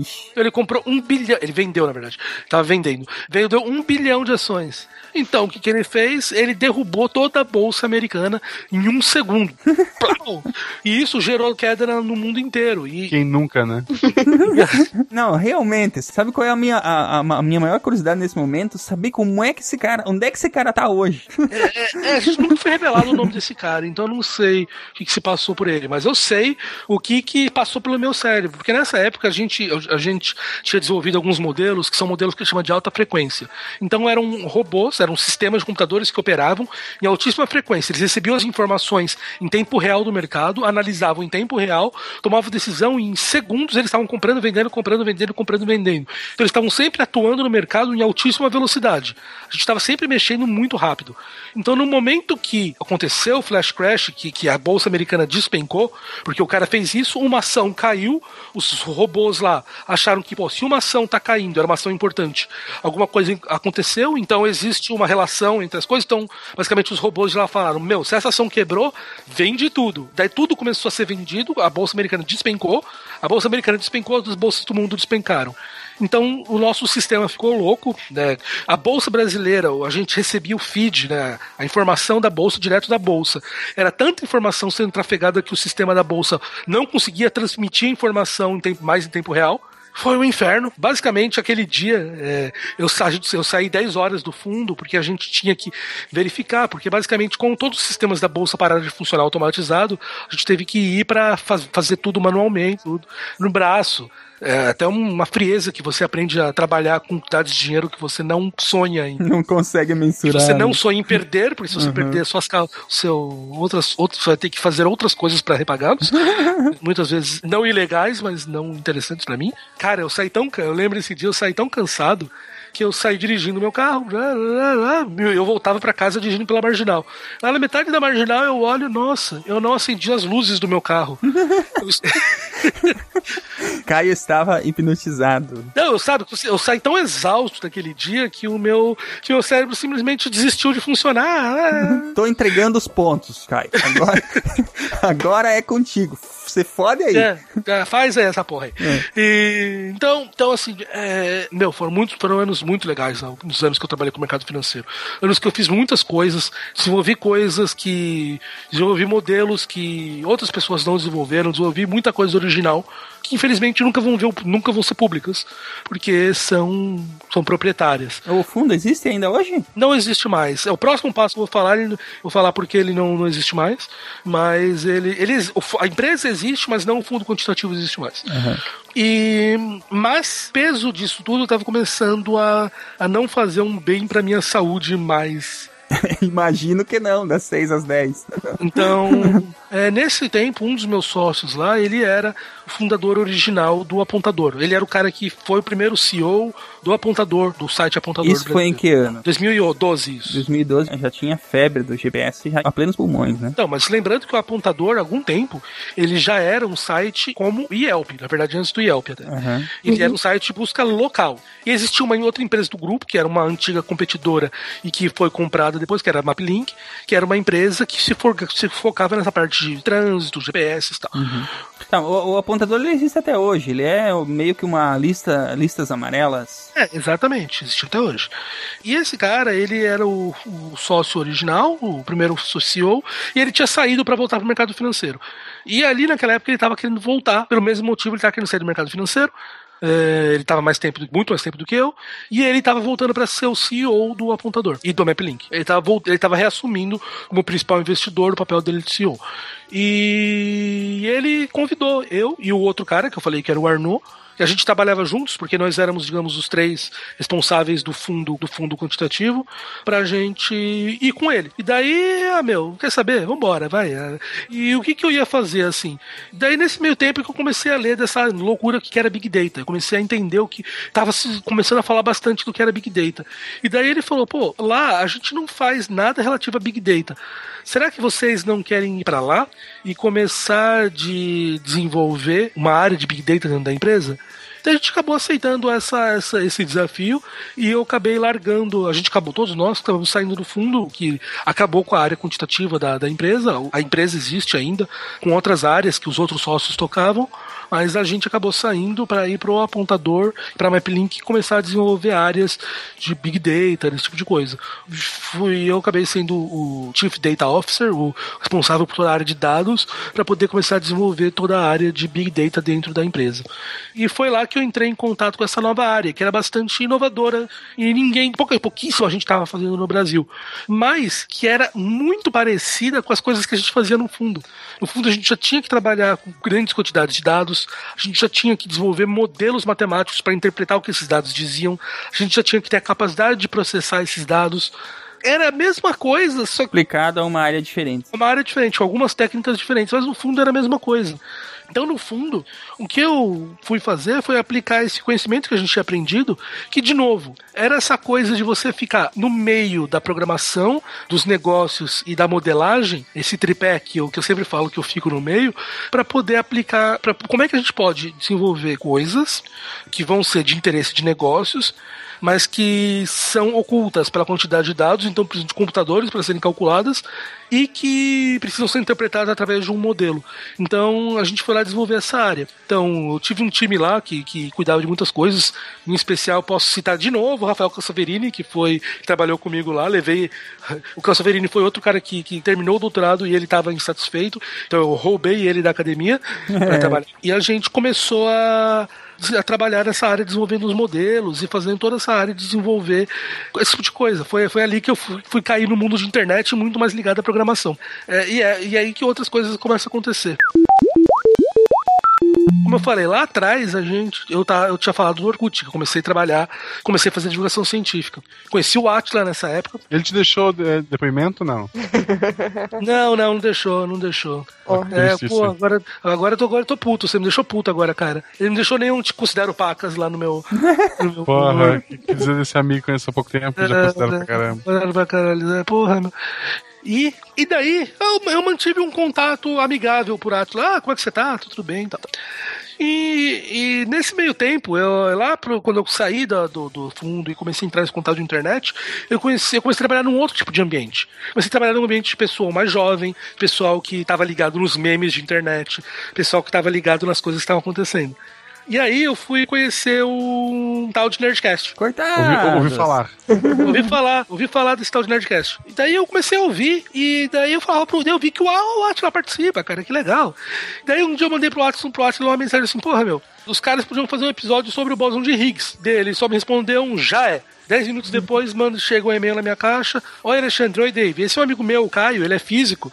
E, e ele me deu a ideia de fazer um programa sobre o bóson de Higgs.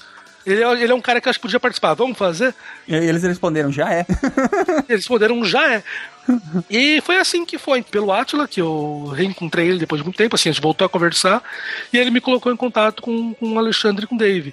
Por causa disso, é, eu acabei entrando em contato, eu acabei desenvolvendo uma outra coisa que, que eu fazia um pouco no Orkut, mas que eu descobri que eu, que eu acabei de descobrir que eu gosto muito, que é falar em público sobre a ciência e começar a falar sobre ciência para as pessoas Divulgação científica da melhor qualidade. foi divulgação científica. E por causa desses caras que eu comecei a fazer divulgação científica e atingindo um número de pessoas muito maior do que eu sonhava em fazer quando eu era mais novo, assim. Porra, quando é que eu imaginar que a gente ia fazer um programa que ia atingir 700 mil pessoas? Cara, nunca, nunca. 700 mil pessoas estão ouvindo você falar sobre ciência, sabe? É. Se na comunidade USP, a gente, na comunidade física, a gente atingia 5 mil pessoas, eu achava fantástico. O Nerdcast está ouvindo 700 mil pessoas, 200 mil pessoas no SciCast. Cara, é muita gente. E eu que comecei a desenvolver esse gosto agora por falar em público, por poder ensinar É, foi tudo por causa desse, desse efeito da gente poder voltar a falar de, de ciência. E foi tudo em contato por eu ter trabalhado, por eu ter saído de uma área mais tradicional, vamos falar assim, mais fechadona, mais tudo, é, que foi o mercado financeiro, e ter trabalhado numa área mais, mais nova, mais onde o pessoal estava ligado mais em memes, ligado mais em podcasts, e eu acabei conhecendo o, o conhecendo o Nerdcast, e pelos QIs da época da faculdade, conheci o Atila, acabei encontrando os caras e a gente foi fazer. Então eu acho que é muito legal como esse tipo de coisa mostra a loucura que foi a minha vida, né? Misturando onde do momento que eu tinha largado a academia, mas me levou para outros caminhos que estão me levando para lugares que eu nunca que eu nem imaginava assim antes. Que história, hein? Muito legal. E hoje em dia o Caio abandonou o Brasil, agora está em Amsterdã curtindo. Amsterdã, curtindo coisas legalmente autorizadas aqui. Coca-Cola, gente, pelo amor de Deus, só pensa besteira. Pode, to- pode tomar Coca-Cola aí, eu achei que não podia. Pensa besteira, só É. pensa besteira. É, é, nesse meio tempo todo aí, me convidaram. É, final do ano, início desse ano, recebi uma proposta para poder é, fazer uma entrevista aqui pro Booking. É, acabei, é, aceitei. Era um interesse meu e, e da minha namorada muito tempo. Gente já queria. A gente pensava já em sair do Brasil algum tempo, é, por N fatores é, a qualidade de vida. Eu, eu tava pensando em começar a aplicar para os Estados Unidos, estava entrando em contato com algumas vagas, estava conversando com algumas empresas lá. Mas daí surgiu essa proposta e que andou numa velocidade inacreditável. Ah, quando as coisas têm que funcionar, né? Do momento que eu recebi uma proposta de fazer uma entrevista para eu estar recebendo uma proposta nas minhas mãos que eu para eu poder vir para cá foram três semanas. Bacana. E nesse meio tempo eu vim para Amsterdã fazer uma entrevista. Como que fez sua Eu lembro, eu lembro quando tu foi pra aí. É, foi, foi, foi muito Não rápido. teve nem tempo de preparar a tua família, né? Tipo, pai, mãe, eu vou, vou, vou morar em outro lugar. Ah, pra onde é que tu vai, filho? É, Amsterdã. pa- é mãe só, né? Infelizmente meu pai não está mais entre nós, mas há alguns anos já. É, eu gostaria que ele estivesse vendo essa loucura toda aqui que tá acontecendo. mas é, não, cara, eu não tive tempo de me preparar. Eu lembro que eu falava com a minha namorada, não, a gente vamos fazer as entrevistas, e daí, daqui uns dois meses, quando sair o resultado, a gente já vai ter pensado melhor, a gente vai ter estudado. dois meses. Três semanas depois eu tava lá com um contrato na mão. E assina ou não assina? Vai ou não vai? É... É, daí a gente acabou, a gente acabou aceitando essa proposta de, de tentar começar uma vida nova, que eu acho que assim, é. Se uma das coisas que eu, que eu acabei, que eu falei, que eu tomei na cabeça quando eu larguei a física, foi entrar em contato com pessoas que pensam de maneira diferente, te fazem crescer. Uma coisa que eu aprendi na época que eu estava na França, que como entrar em contato com outras culturas te faz crescer. Então eu acho que vir trabalhar num ambiente multicultural acaba te obrigando a olhar as coisas de uma maneira diferente, acaba te olhando, olhar as pessoas de uma maneira diferente. Então eu acho que, que eu estava precisando de novo entrar em contato com outras pessoas, outras culturas, outros modos de trabalho que te obriga a ser, a não ficar parado em quem você é mesmo. É, acho que isso é, é, é a coisa mais importante. Até por isso que, que a Estrela falou que ela não sabe o que eu faço da minha vida. É, é exatamente por isso, porque hoje em dia eu trabalho com Big Data, anos atrás eu trabalhava com, com mercado financeiro, anos atrás com pesquisa teoria de cordas, hoje em dia eu trabalho em Amsterdã, uma empresa de turismo, antes de uma empresa de busca, e mas cada vez que você se força a um desafio desses, você acaba saindo do seu ponto de conforto, saindo do seu ponto de conforto te obriga a reavaliar tudo que você sabe fazer, te obriga a reavaliar tudo que você já fez para saber se você está indo para a direção correta ou não. Não é confortável, mas é, eu acho que assim é, é a melhor maneira de você garantir que você não vai ficar preso em um mínimo local da tua vida. Mas já deu pra perceber, né, que o, o- por causa de tudo isso que você fala e, e pela dedicação e pelo amor, pelo carinho que você coloca nas coisas que tu faz, que tu continua aprendendo coisas novas todo dia, né? Ah, é, é, isso não tem, isso não tem, isso é uma, é uma maldição que me foi dada. Ou uma benção, né? A benção é uma maldição, né? A benção é que você não, é muito gostoso aprender tudo, é a maldição que você não consegue ficar parado. É, sei bem como é isso. Agora me diz uma coisa: o pequeno Caio continua gostando de aprender? E o pequeno Caio está fazendo hoje uma coisa que continua a aprender todo dia? O pequeno Caio não, mas tão pequeno. O pequeno Caio olharia pro grande Caio e o que, que ele diria? Ele, ele diria. De cara, tu comeu pra caralho.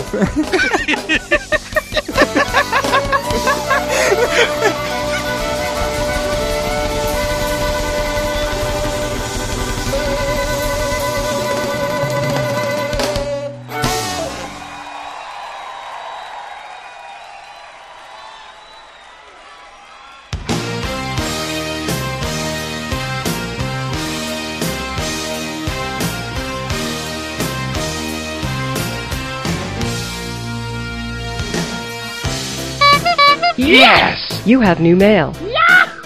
Sejam bem-vindos, amigos do Pause ao Moral de Recados, a sessão onde recebemos seus comentários, e-mails, feedbacks, batatas e tudo mais que vocês quiserem mandar. Eu sou Marcelo Guaxinim E essa estrela. e estamos aqui para mais um programa. Essa semana foi uma entrevista, certo? Sim, do Caio Gomes. Sim, entre- um programa de peso, como ele mesmo disse. Sim. Finalmente descobrimos o que, que o Caio faz da vida. Exatamente. Entendemos finalmente o que, que ele faz, né? É. Pelo menos a parte ilícita do que ele faz. É. O resto foi cortado. É. Pessoal, vamos lembrar também do SciCast em Marte. Essa quinta-feira estreou o filme Perdido em Marte, então. Em todo o Brasil, a gente tem vários ouvintes lá no grupo do Facebook, Amigos do Pause, se organizando para assistir o filme junto. Em São Paulo tem gente pra caramba já. Ah, no Acre não tem ninguém. A gente do SciCast vai assistir o filme também. Eu vou assistir no sábado, no horário de 4h20 da tarde, olha só. no shopping Neumarket, aqui em Blumenau. Eu ia ver em outro shopping, porque diz que o cinema é muito ruim, etc e tal. Mas é, os- o, o outro site não tem como ver o horário futuro, como eu estou gravando no passado. Pelo menos esse eu sei que tem o horário, tá lá então, no sábado, dia 3 de outubro, é isso, né? Isso. Dia 3 de outubro, no horário de 4h20, é, eu vou estar lá pra assistir ele em 3D legendado. Então, Certo. mesmo que não possa ver essa sessão, vê uma da que vocês puderem, batam fotos segurando cartaz escrito SciCast, ha- hashtag SciCast em Marte. De outros lugares do Brasil, olhem lá, procura a gente no Twitter, cada um do- dos membros do SciCast vão assistir o filme. A Jujuba já assistiu o filme duas vezes, então ignorem ela, ela não merece a atenção de vocês. Ela viu duas semanas antes e agora tá vendo dois dias antes também. Ela já enjoou do filme, ela viu tantas vezes. Mas vamos continuar aqui porque a gente não tem tempo a perder, a gente tem algumas coisinhas pra divulgar. Qual é a primeira coisinha que a gente tem a falar hoje, Estrela? Ah, então, o primeiro foi o Paulo Carvalho, ele é do podcast Caixa de histórias. lá do Iradex e ele lê um pedaço de livros e, e ele já leu esse do Perdido em Marte. Ficou super legal a edição dele, é super boa também, né? O jeito que ele lê. Toda entonação e não sei o que. É muito, muito legal de ouvir. Quem quiser, tipo, saber um pouquinho da história, ainda não conhece, escute lá o podcast dele, veja como que é. Quem sabe a pessoa se empolga e lê o resto do livro também. É, e apesar de ser um monocast, que é aquele cast com uma voz só, não é chato, gente. É, é bem legal, o cara tem, tem uma, uma, uma voz é que não enjoa, ele lê, o, no caso desse do Perdido de Marte, ele lê logo o primeiro capítulo, né? E quando ele termina, ele comenta o livro que ele tá falando, porque que ele deve ser lido e tal. É, esse do Perdido de Marte foi o episódio 6, ele tem outros episódios com outros livros, com uma qualidade impecável, então vale a pena estar conferindo lá. Além disso, a Bárbara Paz, a atriz. A Bárbara Paz, ela mandou também um vídeo de divulgação científica no YouTube, que é o canal Minutos Psíquicos. Quem não conhece ainda, veja lá, é muito bem editadinho, assim, ele fala bastante dessa parte de neurociência, psicologia, então ela falou que é de um calouro dela, colega, então ela tá divulgando o canal do amigo, então vejam lá também. É muito legal esse. Isso, pessoal. O YouTube não é só Minecraft. Não. Por favor, tem canais excelentes. Sim. Vamos lá, vamos conferir. E o Thiago Leite também está divulgando aqui, se possível, a... pra gente divulgar a quinta semana de ciência da computação da UFRRJ. Tem dois R mesmo? Acho que é. É, depois ele repete, estranho. Então, da UFRRJ, Campus Nova Iguaçu. Uhul, Nova Iguaçu, não tinha, não tinha desse. O evento vai ocorrer entre eh, 19 e 23 de outubro no Instituto Multidisciplinar da UFRRJ. eh, no campus Nova Iguaçu. Ele vai contar com professores e profissionais de diversas áreas realizando palestras e minicursos. ah, que os temas vão de games, ah, profissionalismo do estúdio MIDI Pixel, business intelligence, Big Data, olha, software livre. Big Data, sabe? Tem aqui o nome até do- dos palestrantes, mas eu não conheço ninguém. Deveria, mas não, não conheço. Então dá uma olhada lá no site, vai estar no- nos links, né?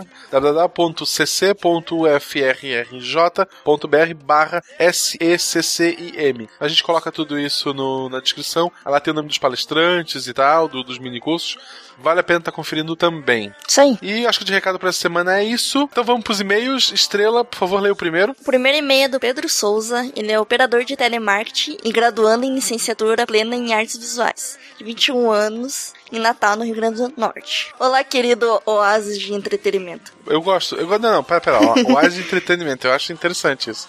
A internet tem um, tem um monte de bobagem a gente é oásis de entretenimento. Tá bom. Foi bonito. Boa noite, galera Saicastiana. Conheci vocês por meio de um amigo do trabalho. Esse é amigo de verdade. Uhum. Estávamos conversando sobre física quântica, relatividade Caralho. e astrofísica quando Prometheus, até hoje não consegui assistir por completo, e Interestelar entraram na conversa. Dois filmes excelentes. Após assistir Interestelar, fiquei tão desesperado para me aprofundar naqueles temas que foram abordados na narrativa.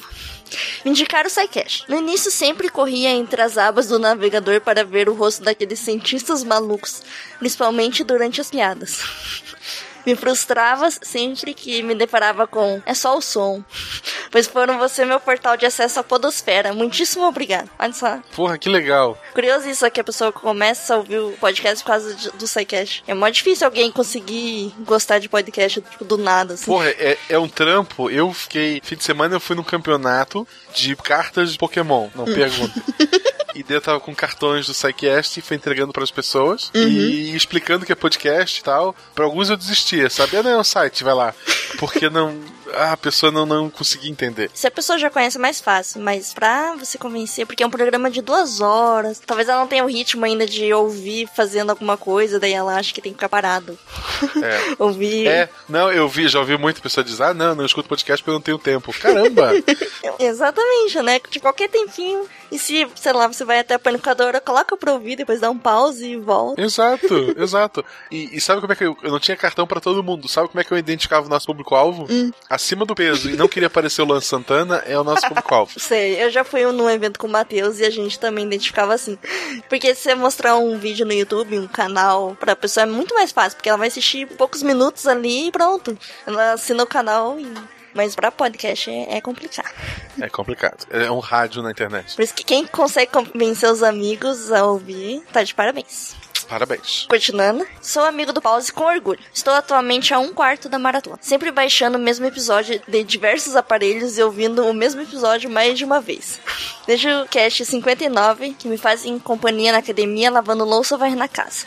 Olha só, perfeito, perfeito. Viu? É assim, né? Vida longa e próspera e que venham muito mais casts pela frente. É, se tu tá no 59, tem bastante cast pela frente ainda. Mas a gente promete que vai continuar. É. Uhum. Obrigada, Pedro. Muito obrigado, Pedro. Continue aí com a gente. E eu vou ler o segundo e-mail aqui é do Fernando. Sem profissão, sem idade e sem cidade. Opa, vamos lá. Olá, Psycasters. Manda este e-mail apenas para agradecer.